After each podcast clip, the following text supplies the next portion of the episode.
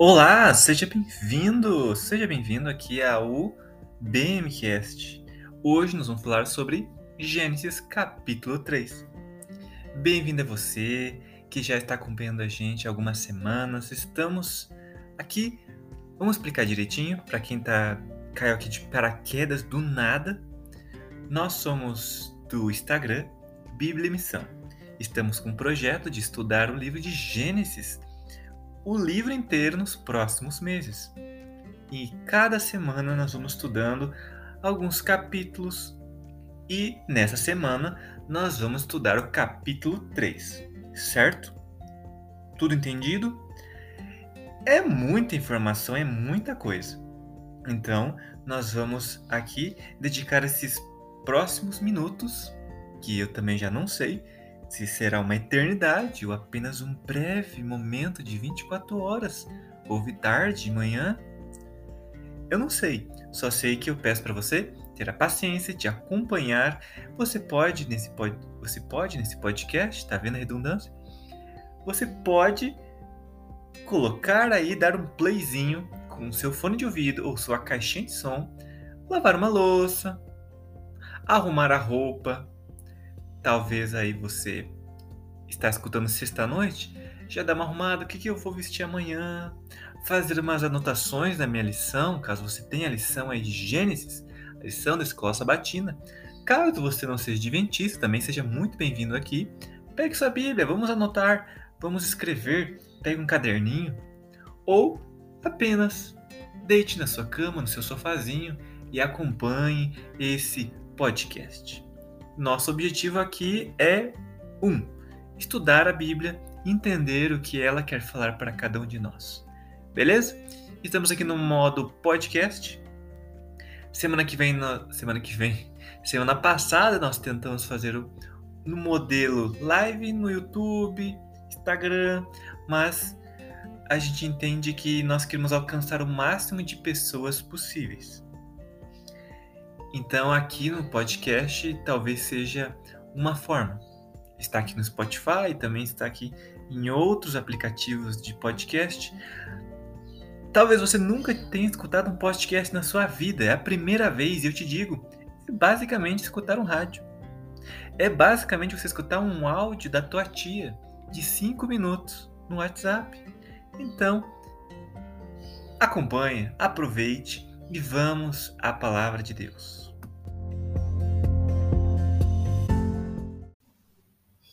Para início de conversa, nós estamos aqui no capítulo 3, então nós já falamos bastante sobre a criação, sobre a formação do homem da mulher, todas essas questões, beleza? Contexto. E agora nós vamos estudar o capítulo 3, que é a derrocada, a queda, a vergonha, a tristeza, a dor, o pecado. Só coisa ruim. Capítulo 1 e 2 era bom, era bom. Viu Deus que era muito bom. A perfeição, santificação, descanso, só coisa boa. Adão e Eva lá, de boa, no jardim do Éden, com os animais capítulo 3 é só coisa ruim. Vamos acompanhar então? Verso 1 do capítulo 3 diz que a serpente era a mais sagaz de todos os animais selváticos que o Senhor Deus tinha feito. Então vamos, vamos, vamos, vamos por parte, né? Vamos por parte. Começa falando sobre a serpente. A serpente, bom, todo mundo já conhece essa historinha. Mas aqui está dando uma informação muito importante, que Deus criou animais, Deus criou as aves no céu, os animais marinhos, os animais selvagens, os animais domésticos. Dentre todos os animais selváticos, selvagens, a serpente era mais sagaz. E essa sagacidade é esperta, nós podemos aí compreender que ela era safadinha, espertinha, a palavra sagacidade, ela não te lembra nunca uma coisa boa, ok? Mas Deus também não criou a serpente com pecado, vamos compreender isso.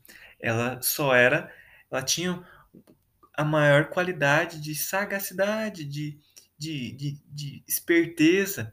E Satanás, Lúcifer, usou ela.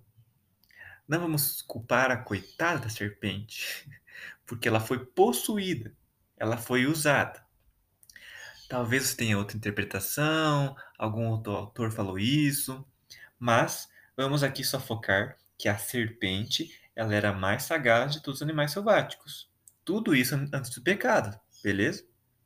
Não podemos dizer, ah, então ela já tinha meio pecado, então Satanás. Não. Satanás escolheu alguém para ser o seu o lugar ali para fazer o mal e usou a serpente. Vamos tentar entender também a serpente, como ela era. No fim desse capítulo, vamos entender que ela recebeu uma maldição de rastejar. Tô dando spoiler já, spoiler da Bíblia, né? Nunca ninguém leu esse verso. Ela teve a maldição então de rastejar, de viver a vida assim, no sofrimento. Isso dá a entender que antes ela não rastejava. Então há possibilidades de que ela tivesse patas ou asas. Aí você vai dizer: para, por que está falando de patas? A gente sabe que é asas. Então, essa é uma compreensão criada, uma tradição. Porque nós não temos nenhuma informação na Bíblia que ela tivesse asas. Então eu não vou aqui bater martelo para algo que a Bíblia não bate martelo e nem se importa em explicar. Poderia muito bem dizer, mas a serpente é mais sagaz, todos os animais selváticos que o Senhor havia criado, com suas asinhas bonitinhas, ali batendo, perto de Eva, disse. Não, a Bíblia não tem interesse. Mas vamos às possibilidades, ok? Então ela tinha asas, ou ela tinha patinhas, ou ela tinha patinhas e asas. Mais curioso é que nas mitologias antigas, várias mitologias, seja as, as mesopotâmicas, mesopotâmicas, sejam até as. Agora não recordo se é as chinesas ou japonesas, mas eu sei, é provavelmente chinesas. Há ali uma espécie de dragão. Os dragões, em algumas mitologias, eles são animais longilíneos que lembram muito uma serpente e ela tem asas e às vezes patas. Quem aí gosta de desenho lembra de Shenlong, do Dragon Ball. Que é uma ser... um dragão, né? Um dragão gigantesco voando por aí. Temos também na Bíblia, em Jó, fala de uma grande serpente, que era um dragão. Então, versões a gente vai misturando as coisas, serpente, dragão, serpente, dragão, dragão, serpente, mas a compreensão era de que os dragões eram serpentes gigantes com asas. Aí em Apocalipse nós temos a, a informação, né? Sobre Satanás, a serpente, o dragão, não sei o quê. Então, vem aí essa, essa mistura, beleza? Então, essa serpente disse a mulher. Nós vamos aqui usar a Almeida Revista Atualizada, neste momento, tá bom? É assim que Deus disse: Não comereis de toda árvore do jardim? Então ela chega com uma dúvida, dando uma dúvida. Ô, ô, ô mulher, Deus disse, por acaso, para você não comer de toda árvore do jardim? Ele poderia vir apenas com informação, né? Mas ele veio com uma pergunta. A pergunta ela tem objetivo. Já mostra a sagacidade da tal da serpente. Ela vem com uma pergunta. Foi Deus falou isso para você não comer da árvore do jardim? E o que que Eva responde? Olha, do fruto da árvore, das árvores do jardim, a pode comer. Mas do fruto da árvore que está no meio do jardim, Deus disse: dele não comereis nem tocareis nele, para que não morrais. Então, ele faz a pergunta, ela dá exatamente a resposta que ela aprendeu. Ela aprendeu de Deus que, ó, posso comer todas as frutas, menos de uma árvore. Não posso comer, não posso tocar, porque senão eu vou morrer. Então temos aqui a certeza de que Eva sabia o que estava acontecendo. Agora vem a serpente e diz à mulher algo que é importante. Olha, você não vai morrer. Então, é curioso. Satanás, ou a serpente, no primeiro momento, ela fala a verdade. A sua pergunta era uma pergunta verdadeira.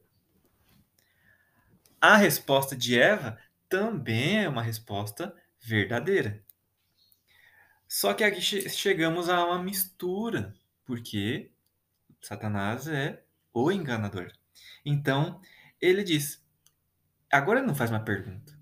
Agora ele diz com certeza: Olha, deixa eu te falar um negócio, Eva. Você não vai morrer. Porque Deus sabe que no dia em que dele comerdes, se vos abrirão os olhos, e como Deus, serei conhecedores do bem e do mal.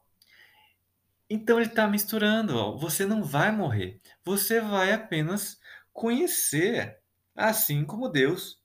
Seus olhos vão se abrir, vai saber de tudo, conhecimento, poder. Nós entendemos que todos nós queremos conhecimento, queremos poder. Nós não chegamos a lugar nenhum sem conhecer, sem ter. Então, aqui já começa a fagulha de, de pecado. Assim como a fagulha do pecado foi assim que começou a queda de Satanás, querer mais, não estava suficiente com o que tinha, ele também coloca essa fagulha no coração de Eva. Você tem tudo? Você tem certeza que você tem tudo? Acho que você não tem tudo. Se você comer dessa árvore, você vai ser mais do que você tem. Você vai ser como Deus. Satanás queria ser Deus. E agora ele coloca no coração de Eva: olha, você também pode ser Deus. Então, o que acontece? No verso 6. Vendo a mulher que a árvore era boa para se comer. Então, aqui tem três coisas. Ela viu que era boa para comer, agradável aos olhos, e a árvore é desejável para dar entendimento. Então, três coisas importantes aqui que já estavam na cabeça dela.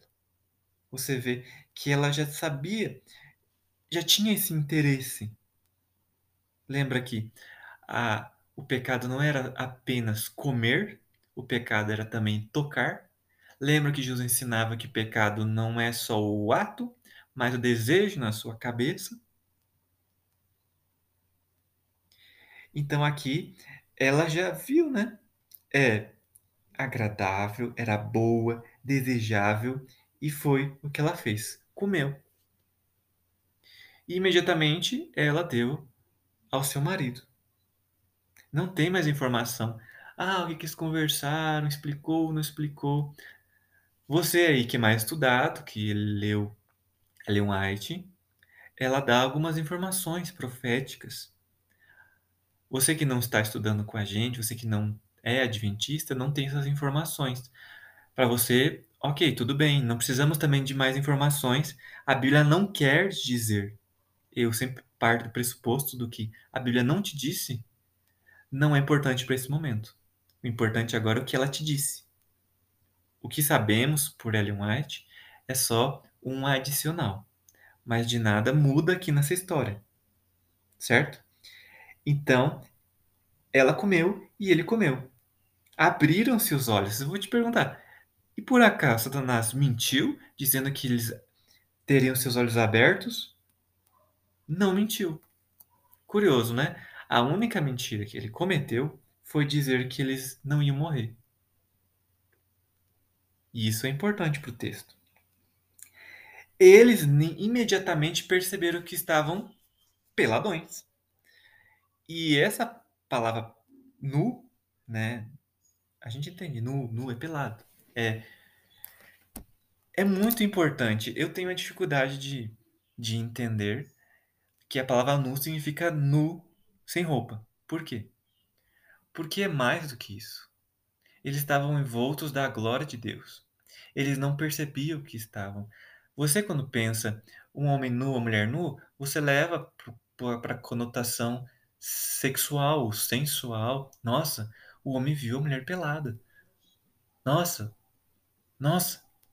Mas eles não tinham isso antes. E outra coisa, Deus não criou o ser vivo assim. Você não vê nenhum gato olhando para uma gata pensando: "Nossa, você está pelada. Apenas pelos, coloque uma calça". Não, os animais, eles não têm problema nenhum em estarem pelados. Não existe nenhum nada da criação de Deus que se incomoda com isso, a não ser o ser humano. O ser humano é o único que se veste. Isso é curioso, né? Mas aqui a questão não é só isso. A questão é, eles estavam com os seus olhos abertos a compreender que agora eles estavam sujos. Não sujo fisicamente, mas, sabe, deve ter alguma diferença. A gente não sabe o que é ser santo para saber a diferença entre santo e pecador. E mas eles sentiram a diferença. Eles se sentiram sujos, incomodados com essa situação. Então, a única coisa que eles poderiam fazer fisicamente era pegar algumas folhas de figueira, costurar para tentar esconder. Mas esconder o quê? As suas partes genitais? Não. Esconder-se realmente do seu pecado, do seu erro, tentar se esconder de Deus que era a coisa que eles mais queriam nesse momento, entendeu? Porque foi a primeira atitude deles.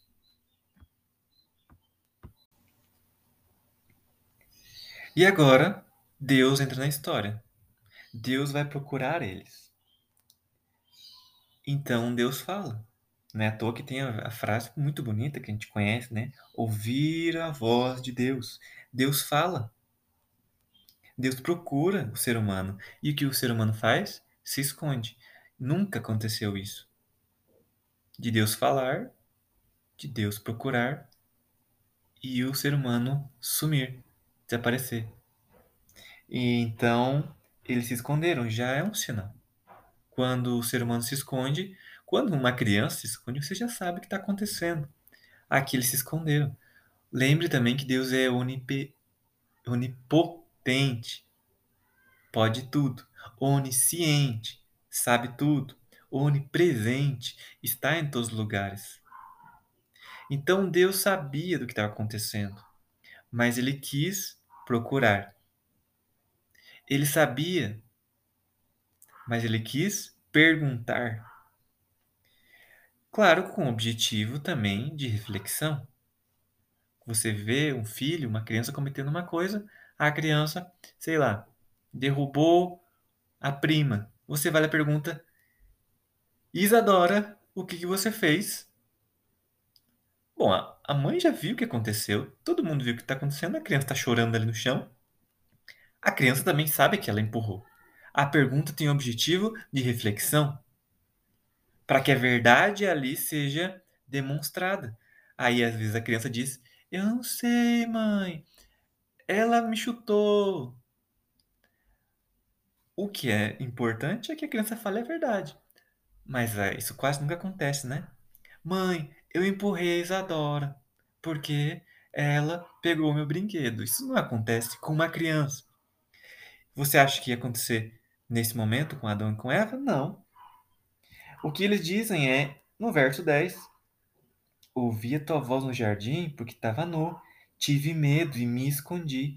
Eles estão aqui falando, basicamente, a, a, respondendo, né, onde vocês estão. Eles estão se importando é se esconder, é de não bater de frente, é de não explicar. Só que é Deus é Deus, né? Então, ele falou isso. Eu tava com medo, eu tava pelado, tava nu, eu me escondi. E aí Deus pergunta: Peraí, você falou que estava nu? Quem diz para vocês que vocês estavam nus? Então é o parâmetro, né? Eles não tinham parâmetro antes. Eles não sabiam que era certo. Não, conhecer o bem e o mal, né? Como a gente sabe. Eles iriam conhecer o bem e o mal quando comessem do fruto. Antes eles não tinham essa compreensão. E o que, que é nu, o que, que não tá nu, o que não tá nu. O que, que é ter a glória de Deus, o que, que é não ter a glória de Deus. Eles não têm essa concepção. Mas agora eles têm.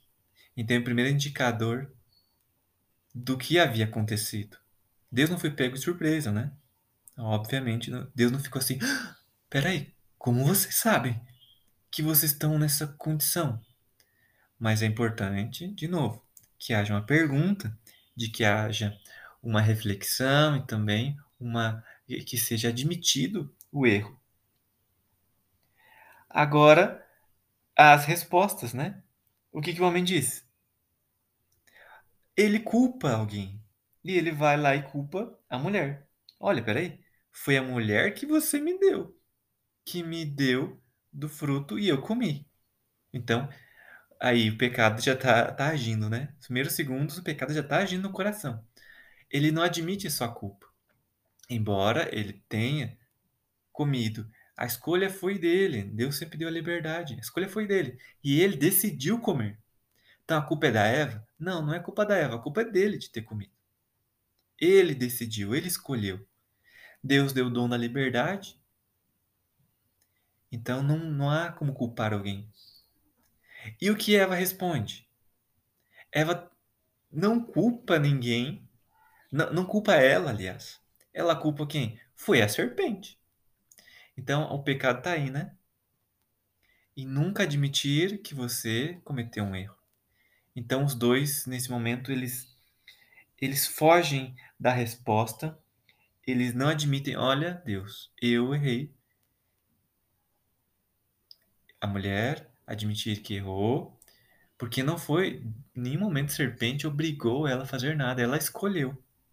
E Adão também, na minha visão, ele não foi obrigado a nada. Ah, mas ele teve pena de Eva. Não foi obrigado a nada. Isso que é importante que a gente compreenda do texto. Continuando, agora Deus ele dá as maldições. Ele viu que Adão cometeu um erro, Eva cometeu um erro, a serpente também cometeu um erro. Mas vamos então por ordem, né? Então, a primeira pessoa que pessoa, o primeiro ser que recebe uma maldição é a serpente. O verso 14 diz: Olha o mal que você fez. Então, Maldita é você entre todos os animais. Você agora, como falei no começo, vai rastejar para sempre e vai viver a vida comendo pó. Algum, alguns intérpretes entendem que é, vai se alimentar do pó, não. Mas só o fato de rastejar já é um fato terrível de que inevitavelmente vai né, sofrer e acabar comendo pó, a sujeira que tem pela terra, né? O que mais? Vai ter inimizade entre ela e a mulher. Eu quero que você compreenda isso, não só do aspecto. Tem gente que acha que é por isso que a mulher tem medo de cobra. Também. Mas esse aqui não, não é a coisa mais importante. Imagina Deus. Olha, nunca mais vocês vão se bicar, tá bom? Você, mulher, vai ter medo todo dia de cobra. E você, cobra, vai ter medo da mulher. Então um dia fica aí, a vida inteira vai ser essa perseguição. Não. Estamos aqui agora falando de profecia. Apocalipse fala sobre essas questões. Beleza? Então, essa inimizade, esse conflito começou ali. E esse conflito terminaria. Mas terminaria com quem? Terminaria não com a serpente ou a mulher. Terminaria com o, descendente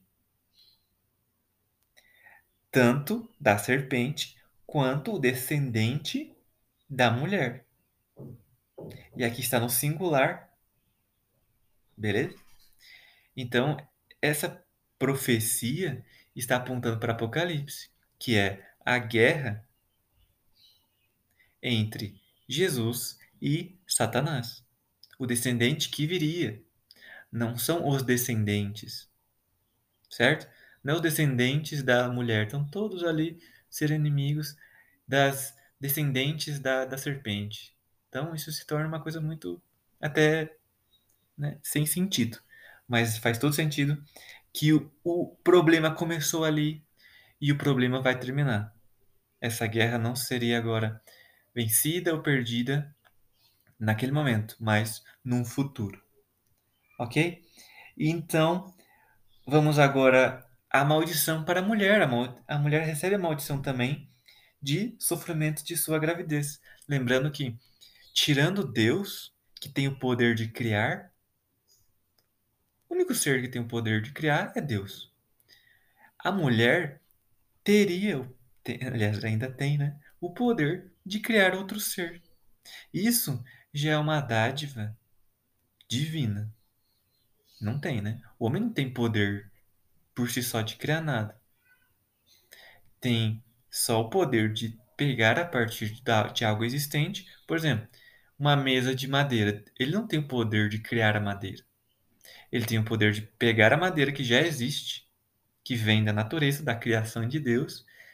Ele tem o poder de lixar, de cortar, de, de sei lá, deixar criar uma mesa. Criar uma mesa entre aspas. Tá? Mas a mulher tem esse poder de criar.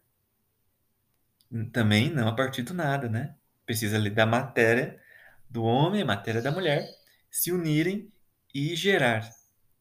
Mas a mulher tem esse poder de gerar, tornar a vida alguém. Só que dessa bênção também surgiria a maldição. Qual seria a maldição? O sofrimento. A coisa que era para ser a maior, maior das bênçãos seria acompanhada de dor, de sofrimento, de angústia. E também ali temos a maldição para o homem.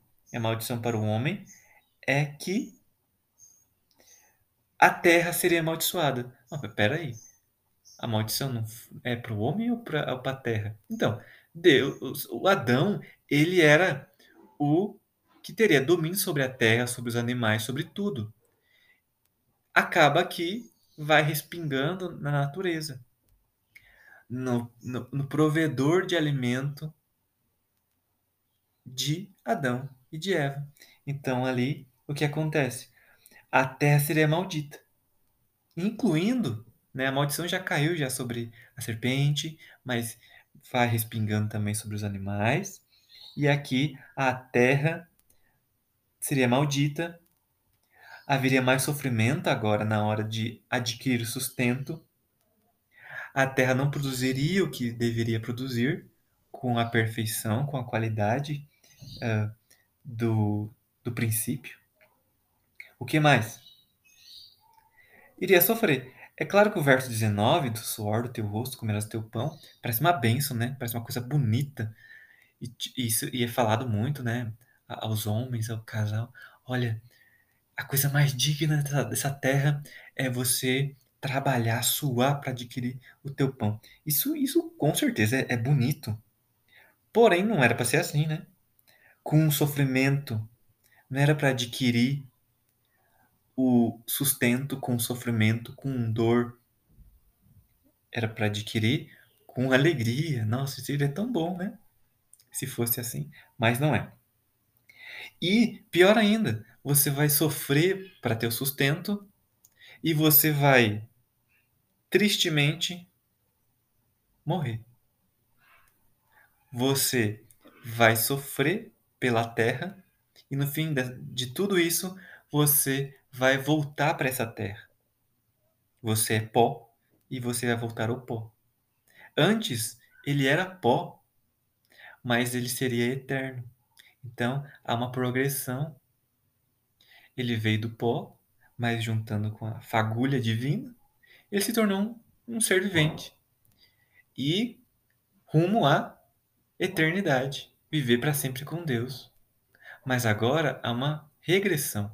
Ele era pó, fagulha de Deus, só que ele um dia ele vai morrer, vai perder o que ele tem, o físico dele, e o que era fagulha de Deus volta para Deus. Então, aí é essa maldição. Continua, claro, falando ali a partir do verso 20, o que vai acontecer, né? Um dos que eu acho mais curioso é o verso 21. Fez o Senhor Deus vestimenta de peles para Adão e sua mulher, e os vestiu. Antes eles vestiam. Uh, agora esqueci a palavra, legal. De figueira. É essa palavra aí que você está falando aí, que eu, tô ouvindo daqui. E agora Deus faz vestimentas melhores. Mas espera aí, essas vestimentas, elas são melhores sim, porém elas são de da onde? Da, da onde foi tirar essas peles? Essas peles foram tiradas de animais. Então, mais doido nisso em que a morte começou.